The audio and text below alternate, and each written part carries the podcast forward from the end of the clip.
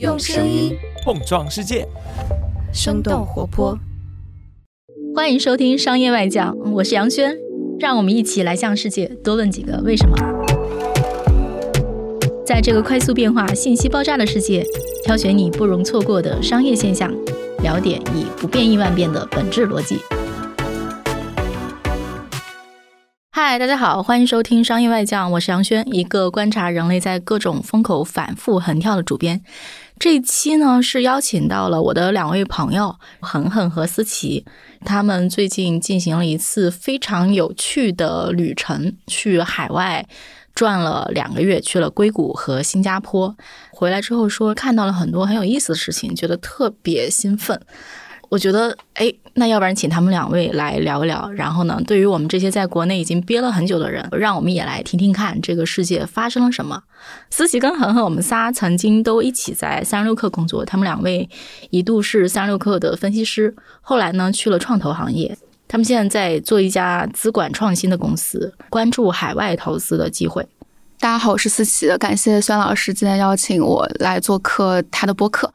大家好，我是恒恒，我也特别高兴来到这里。我简单说一下我们公司是干嘛的。我跟思琪原来就像轩轩老师说的是商业分析师，或者说是科技记者。然后后来呢，我们都做了一段时间投资。我们现在在做的一个事情呢，是在资管行业里面，我们想做一些创新的投资方式。主要是帮国内的一些互联网企业家去投全球的一些资产，所以我们大概可能是从两年前开始就比较关注海外的独角兽公司，还有一些创新基金。这也解释了为什么这两位会在海外 漂流两个月。对对对对，是一个挺难得的机会。我们觉得其实出去一趟不容易，所以我们就想回来，反正要隔离十天，我们就去的久一点。所以这次一共去了两个月。刚刚讲到说出去其实没有想象中那么难，对吗？对，其实我们出去之前确实有一些人跟我们说，可能申请签证不太容易，而且就是说换护照不太容易。但实际上我们申请美国的十年签还是挺顺利的。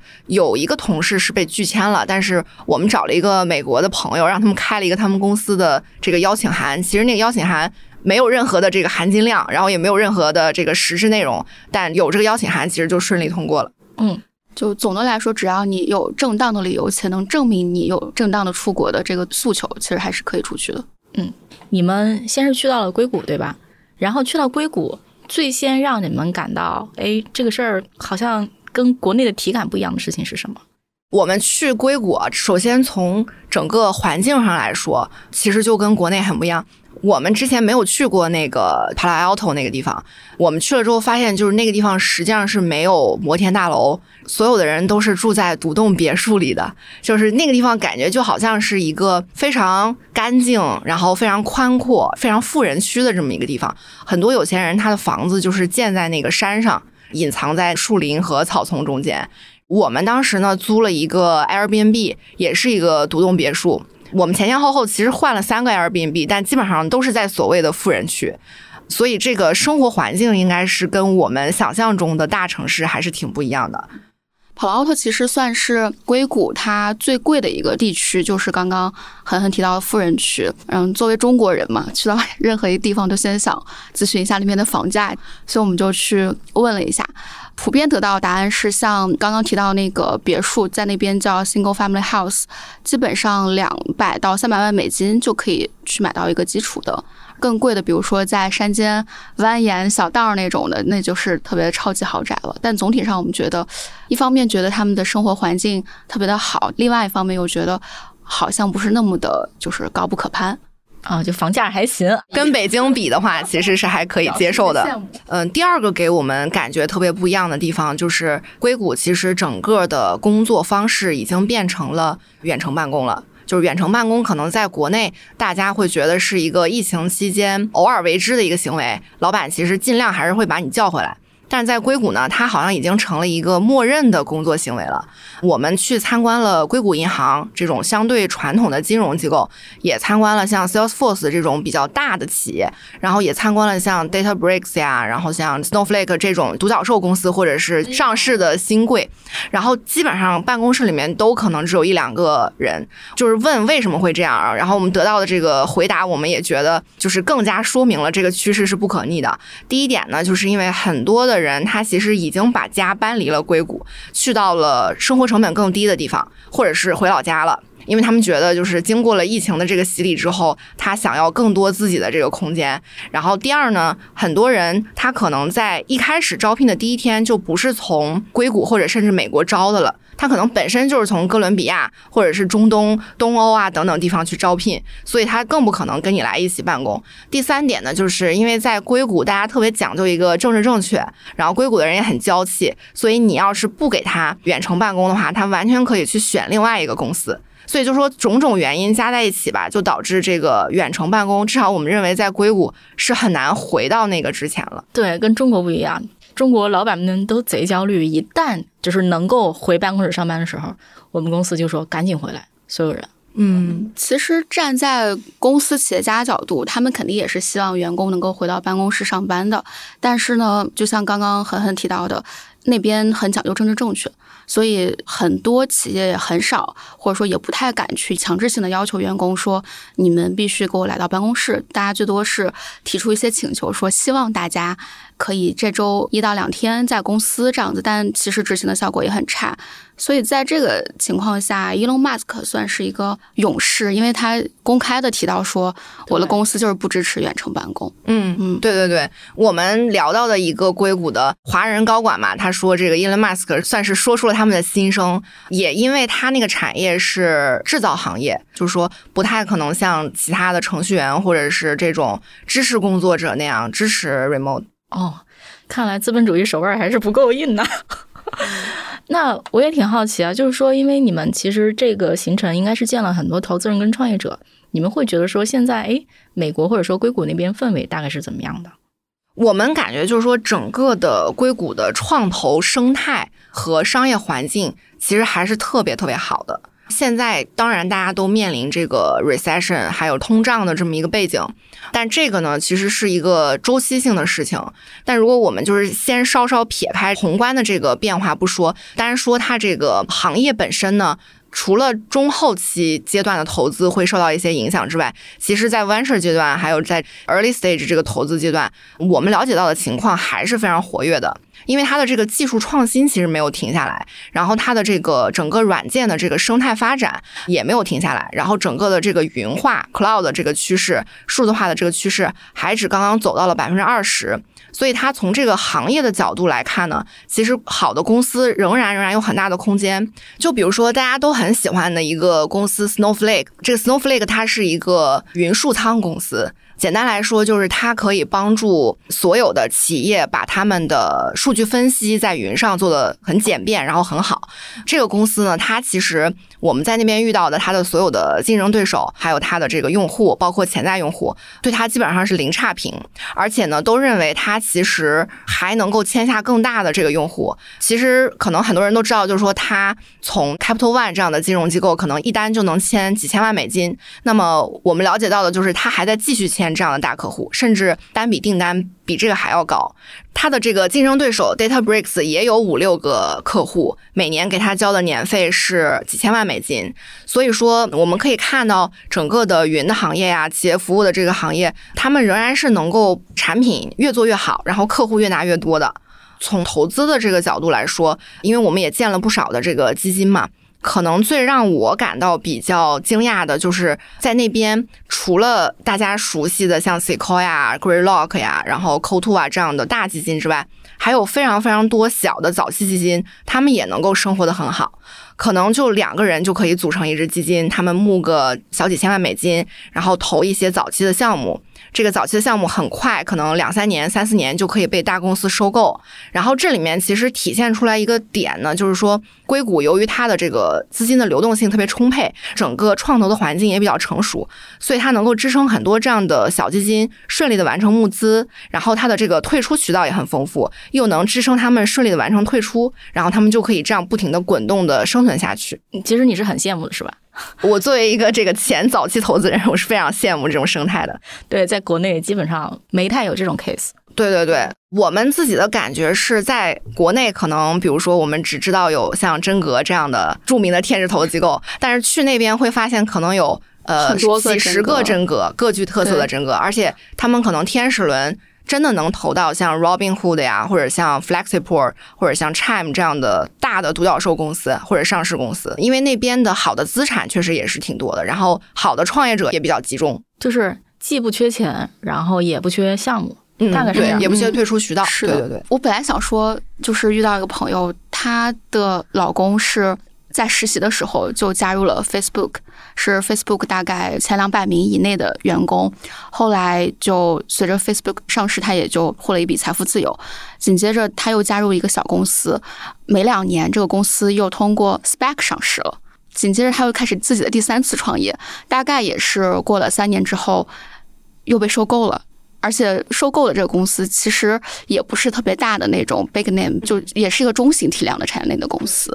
这种案例肯定还有很多很多很多。所以对于放的来说，你的资金的流动性的投资收益是很好滚动起来。那对于个人创业者来说，其实他去创业的收益的回报也是相对可见的。对，哎，就感觉是雪球滚起来，就是说，嗯，首先我能退出，然后这样会出现一批有钱人，这批有钱人再把钱投到这个市场里，然后能够继续滚。听起来好像是一个这样的生态。嗯，是的。其实，在硅谷，我们也观察到，其实很多大厂的员工他自己也有很好的投资习惯。甚至比如说，我们三个人，大家是好朋友，然后可能恒恒其实认识的一些企业家朋友比较多，或者说一些放的朋友比较多，那他可能会定期带过来一些投资的机会，我们三个凑一点钱，就会投到某某家公司里面。对对对对，嗯，说到这个，就不得不说一下他们的薪资水平了。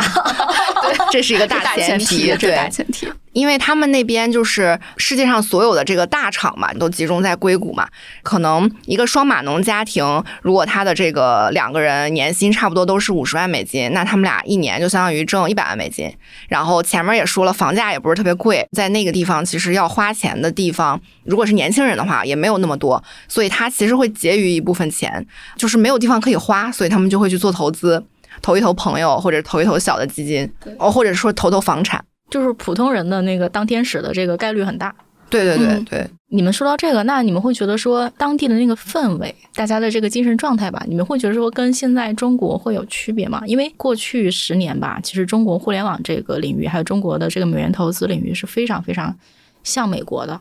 比如说，像以前可能中国就比如说这种，我进一家公司，然后这家公司上市了，然后我就财务自由了，哎，我自己也可以当当天使。这个故事好像是在中国也 work 也成立的。现在会有些变化吗？你们对比来看，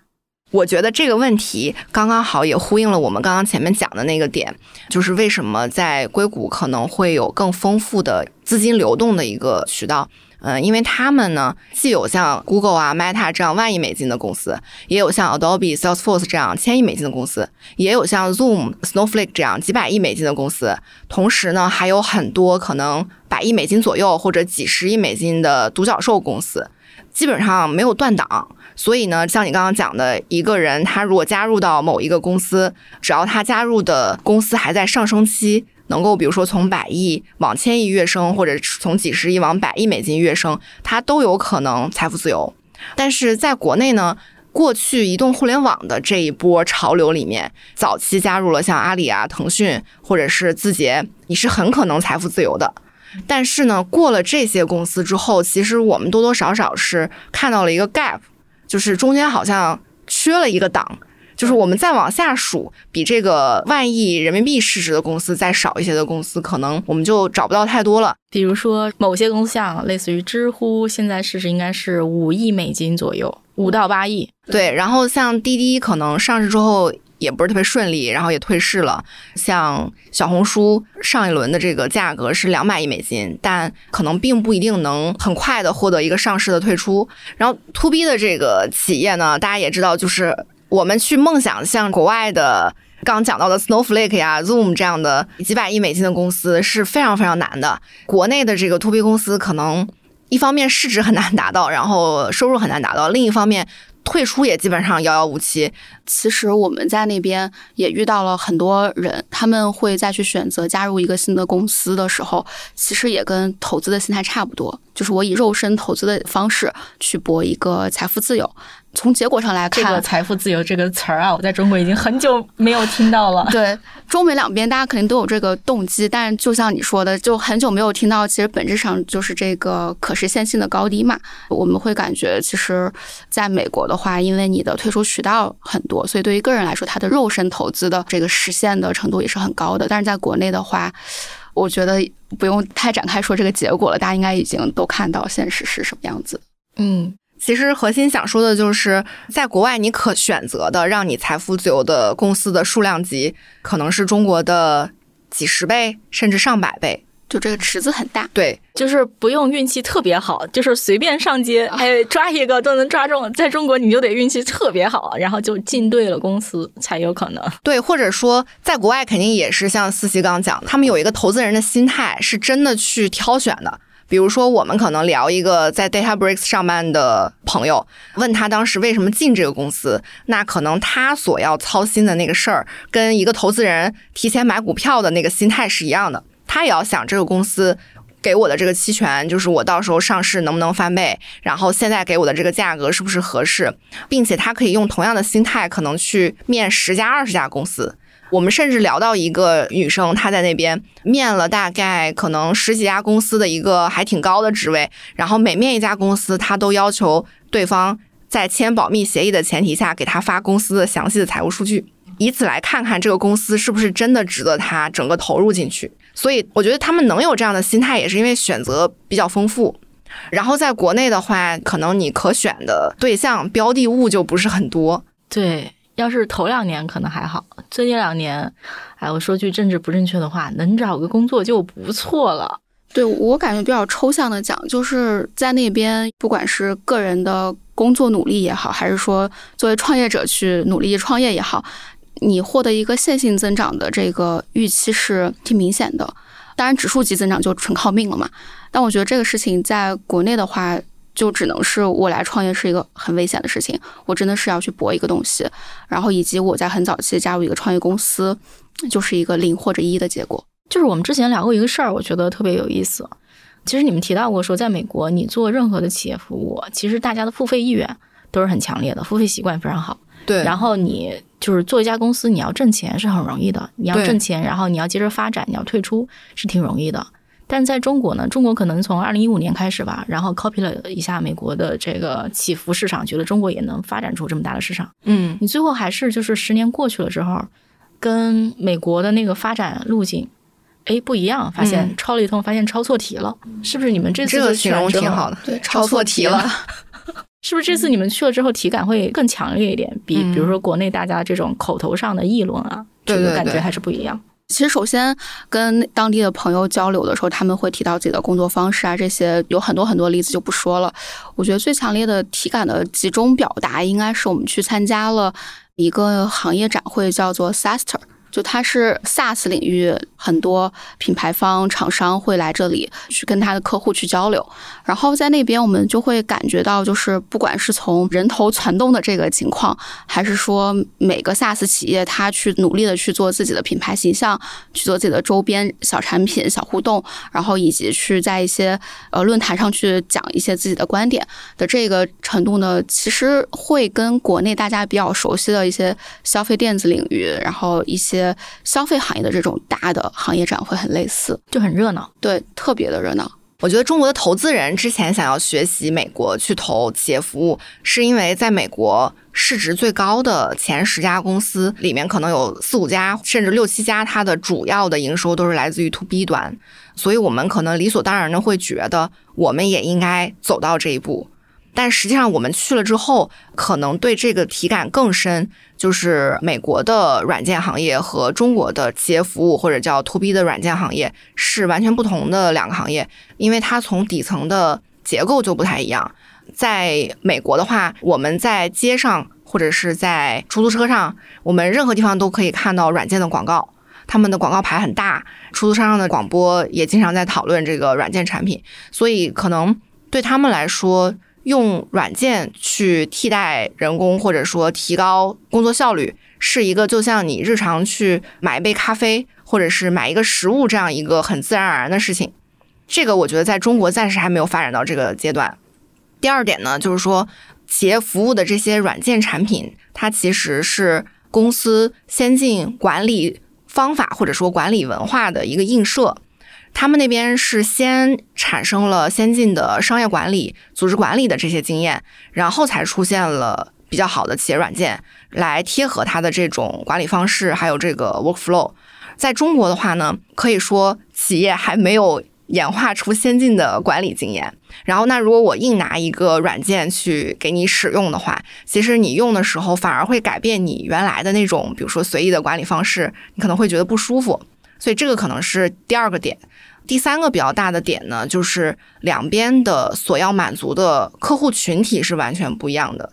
在美国，其实企业服务公司也需要去服务一些政府或者是国企，然后这个过程呢，其实也是挺困难的。但是除此之外，他们有非常多的财富五百强公司，然后有非常多的或者我们叫 Global 两千的这个公司，这些公司呢，其实是药企。或者是金融行业，或者是零售企业，或者是快销行业，这些行业有一个共同特点，就是第一，他们是私企；第二呢，他们很有钱；第三呢，他们自己的科技能力不是很强，所以他们非常需要企业服务的公司去帮他们做数字化。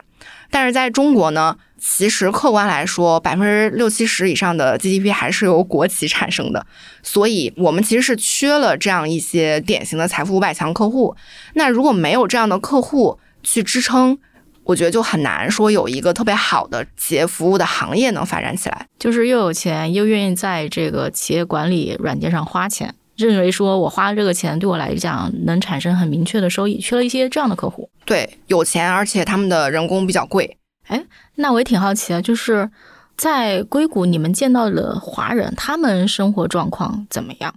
我们会感觉华人在那边比较集中的一些行业领域，其实还是跟工程、工程师或者说跟数据、跟 AI 相关的。我觉得这个是华人一直以来比较擅长的一个方面。但如果涉及到像比如说去做一些 business go to market 的话，那这块儿的话，华人就会相对会少一些。那我觉得这里面其实有几个原因吧。一方面，客观来讲，其实。语言和文化的这个壁垒还是比较高的。当你需要去跟呃你的客户交流、你的生意伙伴去沟通的时候，其实很多时候你的这个文化背景会阻拦很多很深的关系的建立。比如说，美国人很喜欢的这个棒球文化，那如果你不是从小在那边长大的话，你就很难去融入这个对话当中。所以很多时候，这种隐形的天花板会。阻拦华人在 business 层面的一些这个发展，然后另外一个就是，也是我们听到之后觉得还挺惊讶的，因为我们之前会觉得说整个西岸硅谷是很开放包容的一个社会，但实际上在那边会有一个不成文的一个共识，就是在硅谷或者说在创投领域，还是一个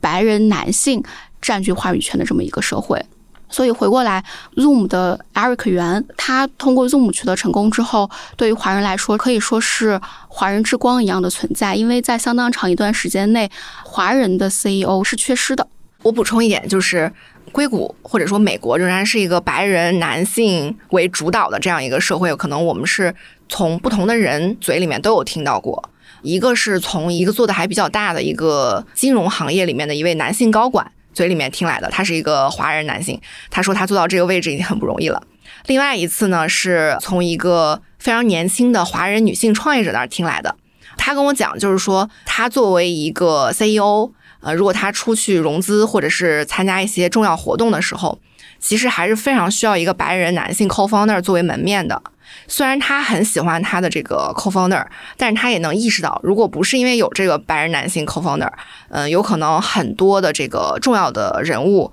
可能就不一定会非常看重他这家公司。而且他面临的这个境况也出现在了他的其他的创业者朋友身上，就这是一个还相对来说挺普遍的一个事情。也就是说，融入主流这个事儿没有那么容易。嗯，对对。所以从这个角度来看，其实。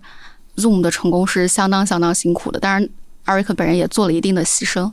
嗯，也就是说，能在中国成功，还是在中国成功会比较爽。我觉得可以说是在那边成功可能更难，但结合我们前面讲的，就是说那边的商业环境很好这件事情来说，呃，如果一个华人他有国际视野。然后有能力，然后英语也特别好，并且他做的这个产品能够在一开始就面向美国市场的话，呃，我们其实还是认为他直接做美国市场能获得的这个商业回报可能是更大的，因为前面也讲到了，就是说美国市场毕竟是比较富裕的。单用户的这个付费习惯也比较好。我们其实统计过全球最大的一些公司，像可口可乐呀、苹果呀，还有微软啊，其实他们百分之四十以上的收入还是来自于美国地区。美国可能有一点五亿的有付费能力的人口，他们的年消费都在五千美元以上。这个相比起来，可能在中国或者说东南亚市场，这个数字会小非常多。所以说，如果有能力在那边创业，肯定还是能在那边创业比较好，还是在富裕地区创业比较好。这就跟大家卖货，觉得说还还是卖给欧洲人或者卖给美国人比较好，能卖上价儿。能赚富人的钱，总归还是要赚富人的钱。哎，那年轻打工人在硅谷的生活怎么样呢？我在那边有一个比较受到冲击的事情啊，就是我遇到我的一个学妹，然后她跟我讲她在硅谷准备换第二套大的房子，我就问你的老公是富二代吗？他说不是，就是非常普通的家庭。然后我说，那就是为什么能买第二套房子？他说，哦，因为他早年加入了 Zoom，所以呢，我当时听到这个就是深受冲击，因为可能在国内，我们可能觉得说你要特别早期的加入字节或者是阿里。你可能才能获得比较大的财富啊，但是在那边其实一个也是九零后，然后可能在 Zoom 里面算是比较早期的一个员工，而且我问了也不是高管，其实就可以实现一个小小的财富自由。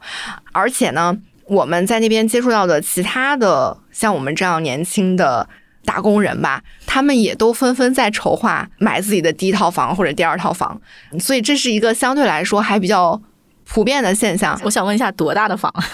嗯，他们那边的房子两百平米，两百 house 那种 single house，然后再加有前后院这样子的。哇，对，其实他们严格意义上应该是买了一块地，但必须要说的是，他们买了这个房之后是每年要交房产税的。嗯嗯，所以就是拉长时间来看，他们付出的成本是不只有这个房价。但他们普遍有一个感觉，就是说在硅谷这样一个地方，你的这个地的价格也是涨势很好。对我另外一个震撼的朋友，就是我有一个拍纪录片的，我一直觉得还挺文艺，然后应该没啥钱是吧？对，挺文青的这样一个朋友，他在 Netflix 工作。我去纽约看望他的时候，他跟我讲他正在处理一件急事儿。我一问，发现是关于买房的事情，而且他不经意的告诉我，这已经是他在纽约买的第二个房子。不过在纽约买的就是公寓，就是跟那个 Palo Alto 不太一样。嗯，他跟我讲他的原话，就说 Netflix 的工资实在是太高了。天呐，实名羡慕，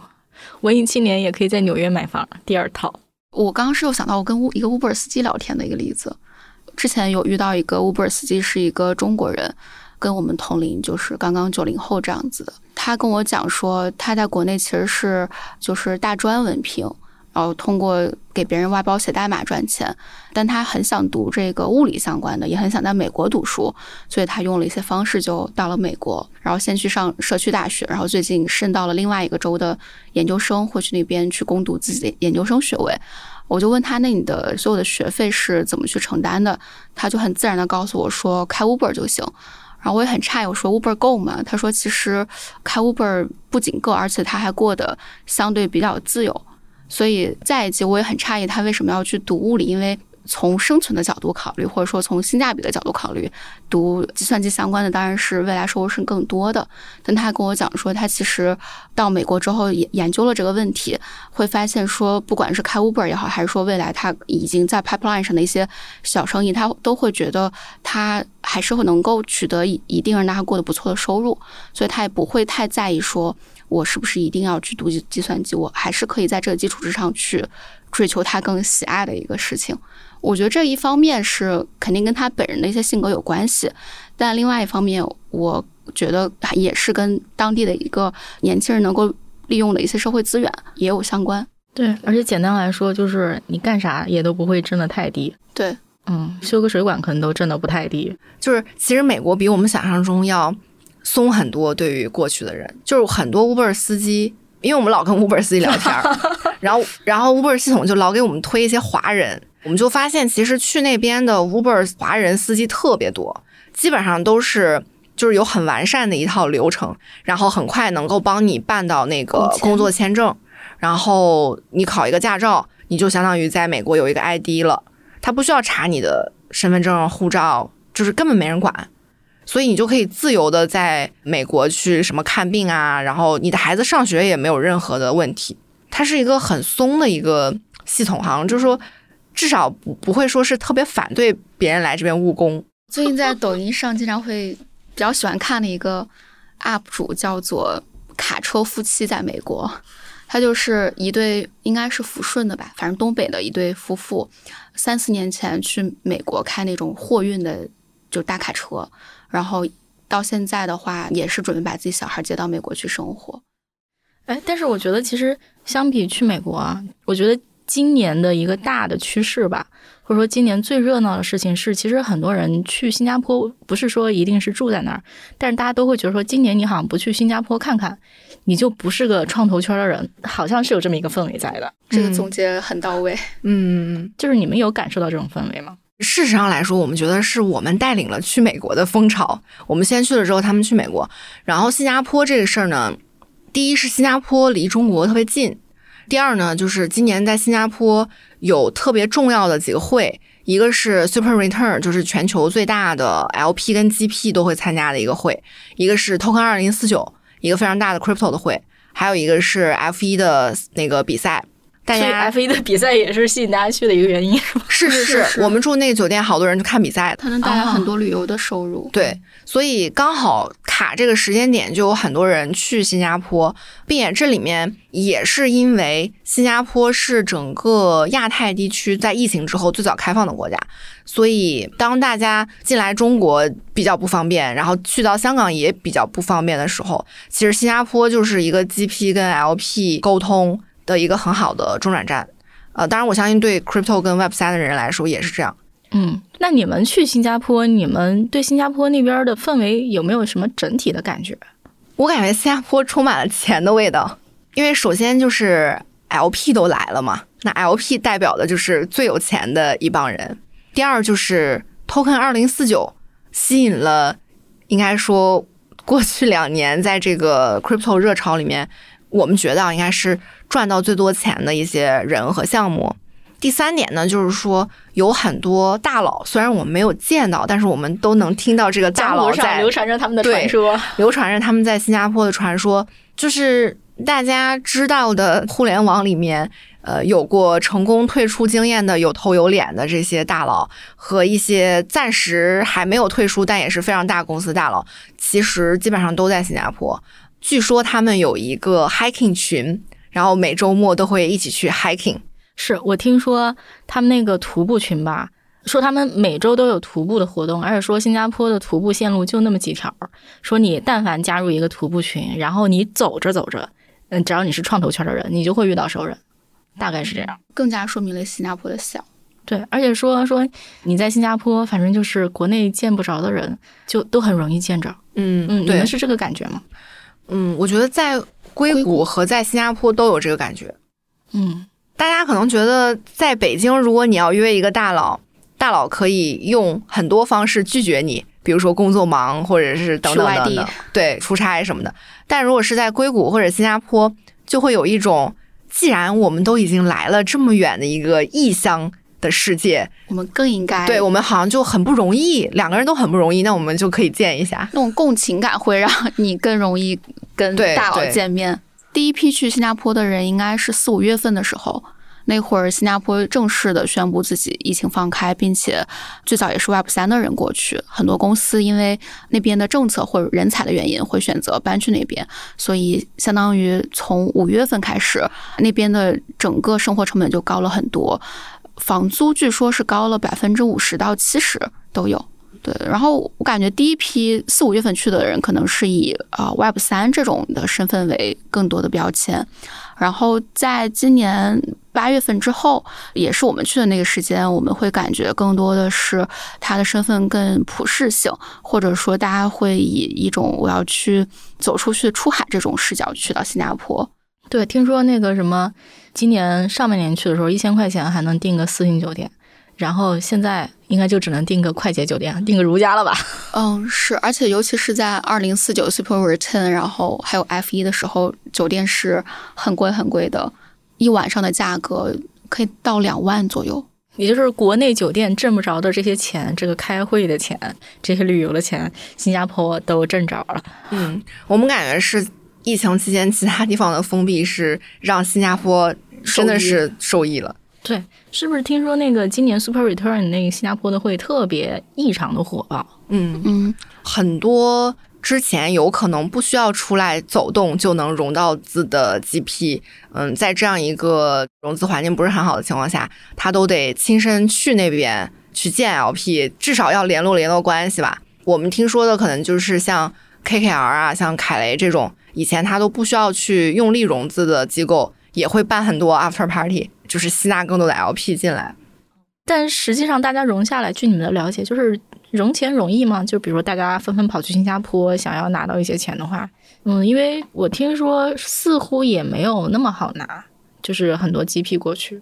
嗯，其实对于 GP 来说，嗯，尤其是做相对来说 venture capital 就风险投资的这些 GP，其实融资不是那么容易。然后对于传统的 PE 来说，也没有那么容易。有一个比较大的背景呢，就是说。这些 LP 他可能前面几年投进去的钱现在还没有退出呢，所以他没有更多的钱来再投到你的基金里面。这个时候在流动性不好的时候，对于 LP 来说，他现在可能想把钱投到一些更有流动性的、更灵活一些的二级的基金里面，股票市场。对对，然后从另外一个维度看呢，就是有一些 crypto fund 其实融的挺好的。因为经过了前面两年的这个市场火爆以及市场教育啊，虽然说现在 crypto 也到熊市了，但是这个熊市会比上一届的那个熊市要好很多。然后也有非常多的 LP，他觉得说，反正我总是要有一些钱投出去。刚刚讲了这个传统的 VCP，他觉得流动性太差，然后也不好投。那这个 crypto fund 呢，又是一个新的资产类别，每一个 fund 要的钱又相对来说比较少。那我不如投一投这种新的资产类别试试看。所以他们反而去更愿意投一些这个 crypto fund。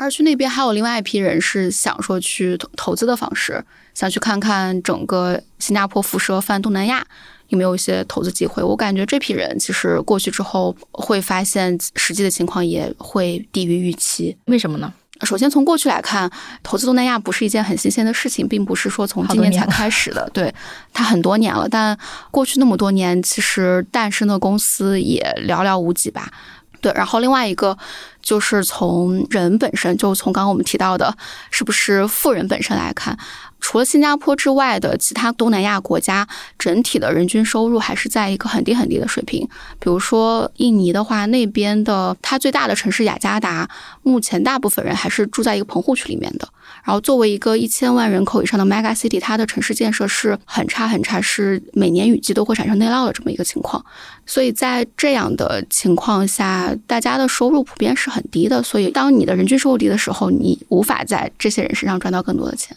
我记得以前听过一个投出海很大大佬，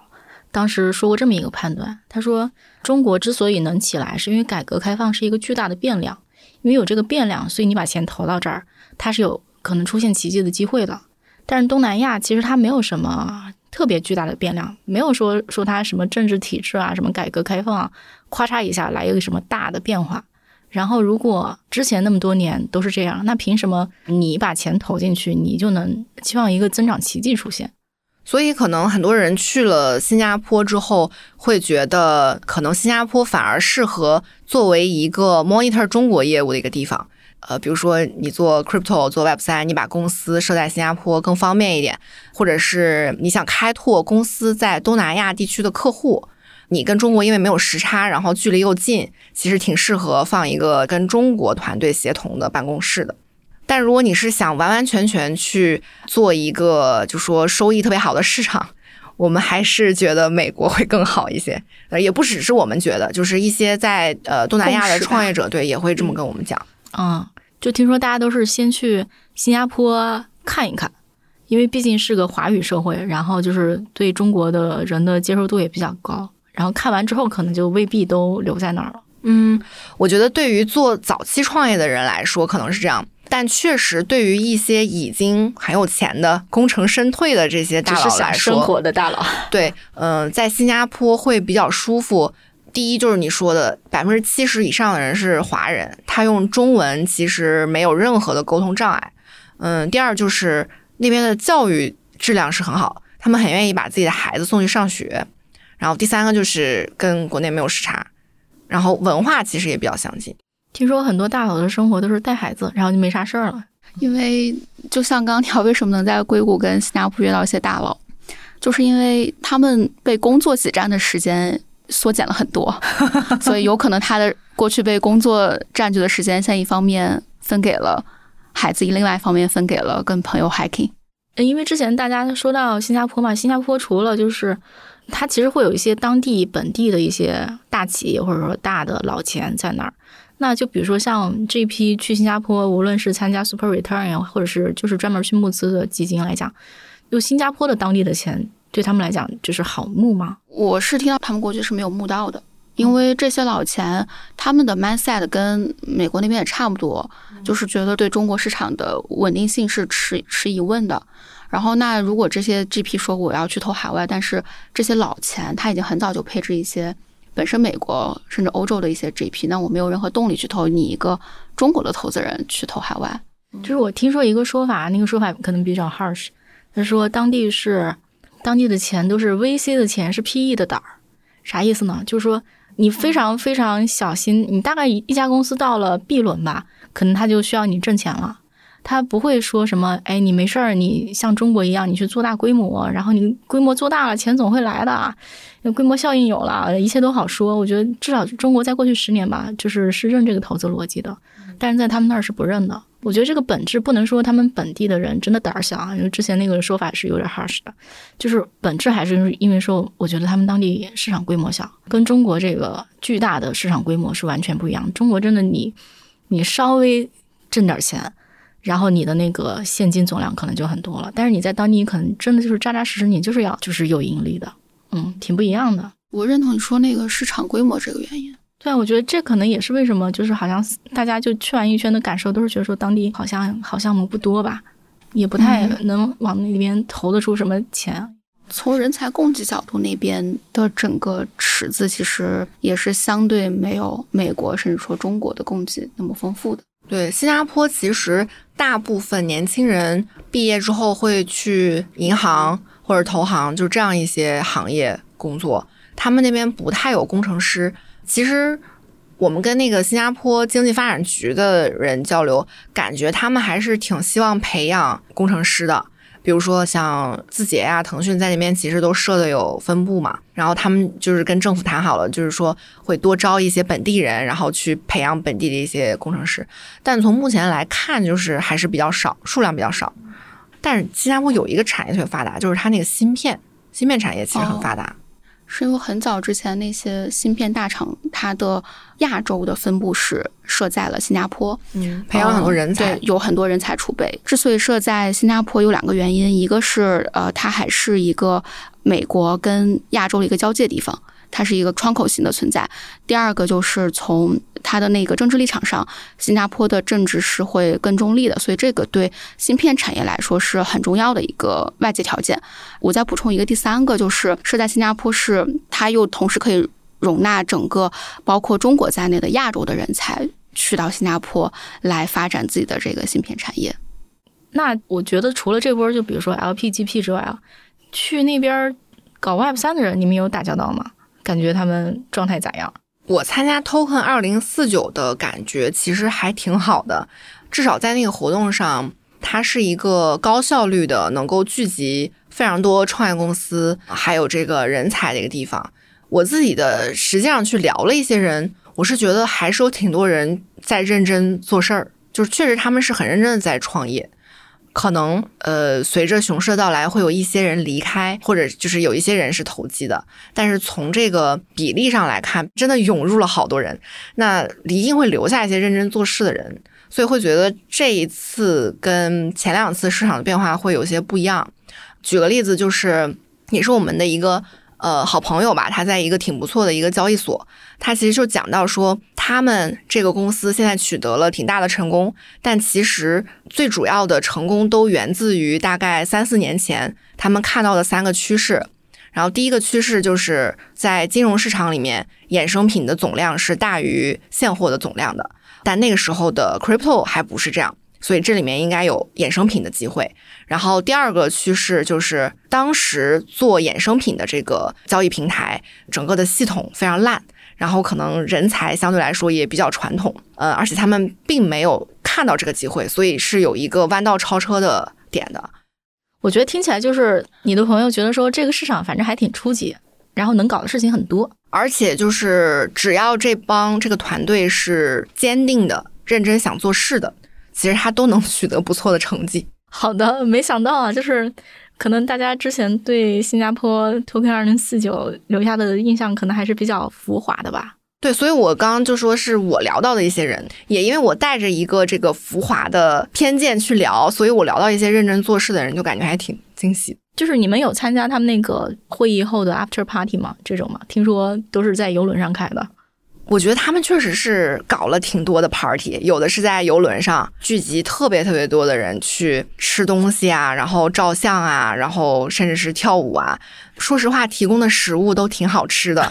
然后还会提供一些就是派对的那种装饰、照相的一些装置，然后让你觉得是在一个很 fancy 的地方。但我觉得大家总的来说。如果你是一个嗯投资人，或者是一个就是想去串场的那样人，你可能去个一两场就会觉得有点无聊了。用有些人的话来说，就是呃可能来来去去就是那么些人。然后，但如果你是一个我觉得是真的做项目的，然后要找一些合作伙伴的，然后有针对性的去一些 party 的话，我觉得还是挺有收获的。因为像 FTX Consensus。还有呃各种新公链等等一些挺重要公司的高管，其实都还是去了。我在 Dragonfly 的新加坡公司的暖房 party 见到了冯波，还有朱啸虎，还有淡马锡的中国区负责人，就是大佬，反正都聚集在那儿。然后冯波还递给我了一个硬件钱包，在用了吗？没有。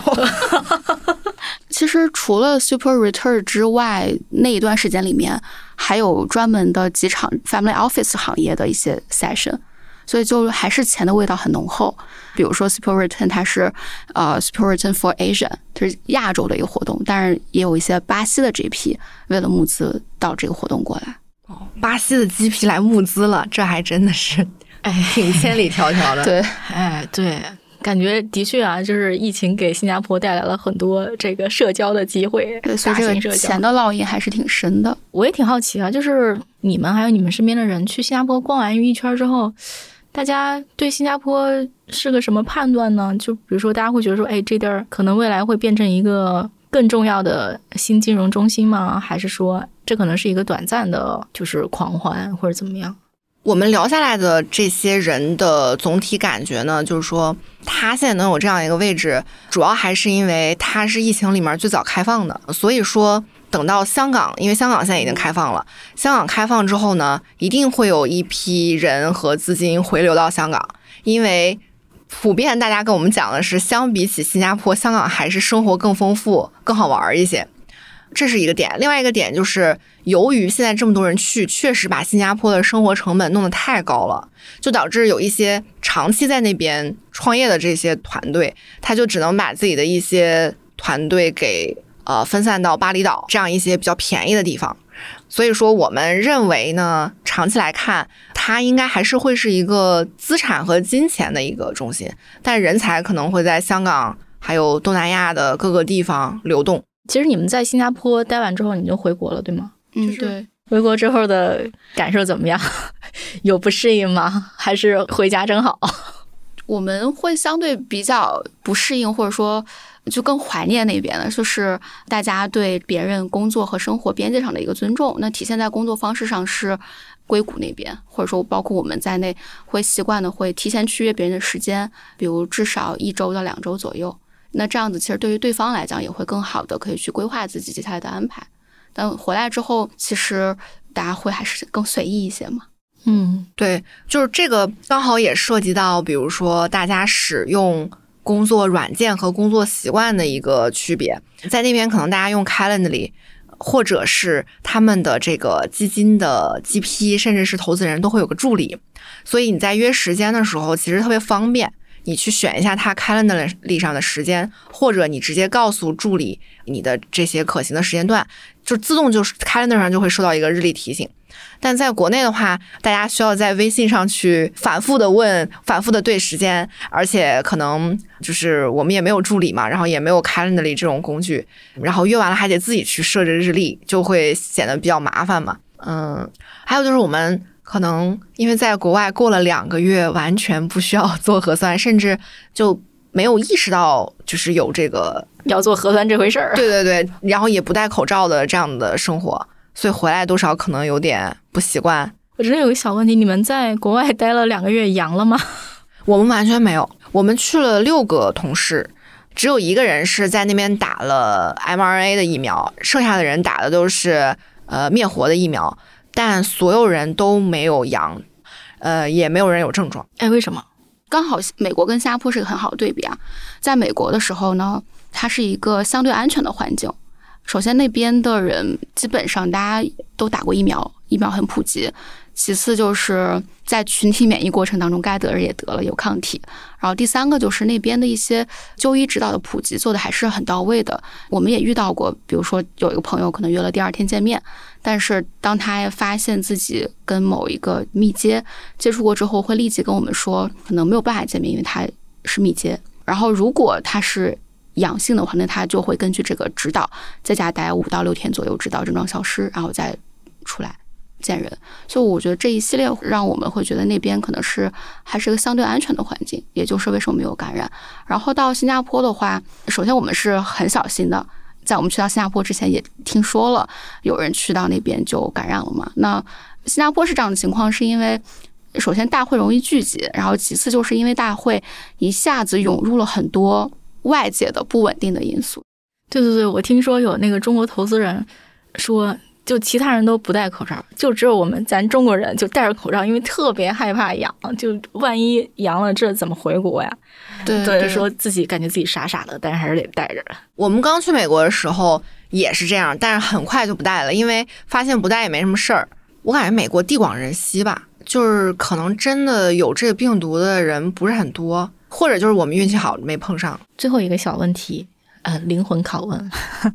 如果可以的话，你们想移民到美国或者新加坡吗？嗯，我会觉得随着我回来的时间越来越长，想要去移民的这个想法是在逐渐递减的。我觉得一个比较现实的因素就是说，其实当你要去到一个新的国家、新的社会的时候，那就意味着你要完全抛去你你过去的一些。积累跟沉淀，所以对于我来说，我觉得现在去选择移民，其实是一定是要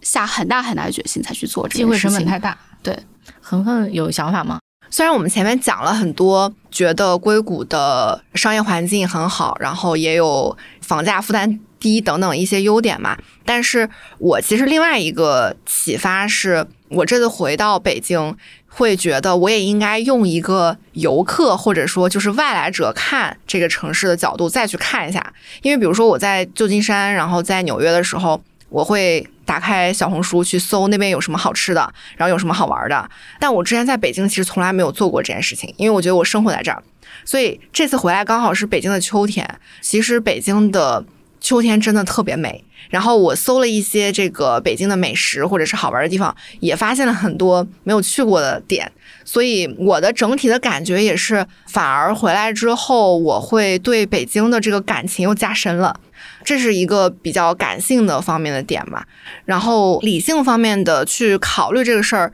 嗯，我会觉得，如果是一个刚工作一两年的年轻人，然后没有任何负担，然后也没有家庭、没有孩子的话。可能做这个决定会容易一些。像我这种就是刚结婚，虽然也没有完全在北京站稳脚跟，但好像也待了五六年的人，其实已经会开始犹豫，说我到底要不要换一个地方，就是还是会觉得自己好像已经在这边啊，有点把这边当成一个家的感觉了。所以我其实也没有那么强的诉求说要移民。比如说刚刚我们一直在提的硅谷的好呀之类的。说实话，硅谷它也是一个泡泡，它也只是美国那个地方的一方面。那其实，在整个如果视野放宽的话，在美国也有很多的问题需要解决。大家会担心，呃，通胀很严重，然后接下来可能会有 recession 到来，那也会有这个，比如说失业的担忧啊，然后你的一系列的房屋的成本也很高。所以我觉得有很多很多种问题是我们这样一次旅行是看不到的。嗯嗯。我们也讨论了，就说可能我们在那边看到的一些东西是，呃，他们给我们展示出来的比较好的一面，然后他们的一些苦恼啊，或者是烦闷，可能不一定会跟我们讲那么透彻，并且我感觉美国是一个，他毕竟经历了这么长时间去想办法融合各种民族啊、移民啊这种不同文化、不同种族的，中间也发生很多非常痛苦的事情。嗯，我们作为一个就是那种在单一民族环境里生活特别长时间的年纪也不小的人，不一定能特别快适应。也呼应我们前面讲的，就是华人在那边做出一番事业，还是要付出很多努力的，超长的努力。嗯，对。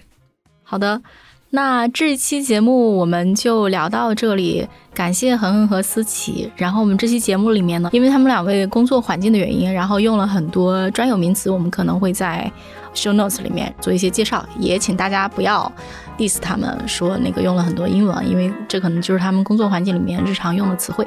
除此之外，恒恒和思琪呢还做了一个公众号叫海外独角兽，里面有对海外许多优秀公司还有呃优秀基金的深度研究，欢迎大家去关注。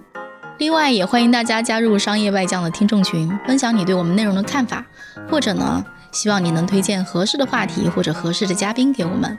入群的方式呢，是在生动活泼的公众号里回复“商业外”，“外”是英文的“外”，然后就可以扫码入群了。这期节目就到这里。关于这期节目，大家有什么想法，都可以在各大平台给我们留言：苹果 Podcast、小宇宙、喜马拉雅。如果你喜欢本期节目呢，也欢迎推荐给你的一到两位朋友，或者给我们打赏。也欢迎大家关注我们的公众号“生动活泼”，声是声音的声。另外，也感谢商业外教幕后的小伙伴，包括监制信宇、剪辑 Kurt、赛德、设计饭团、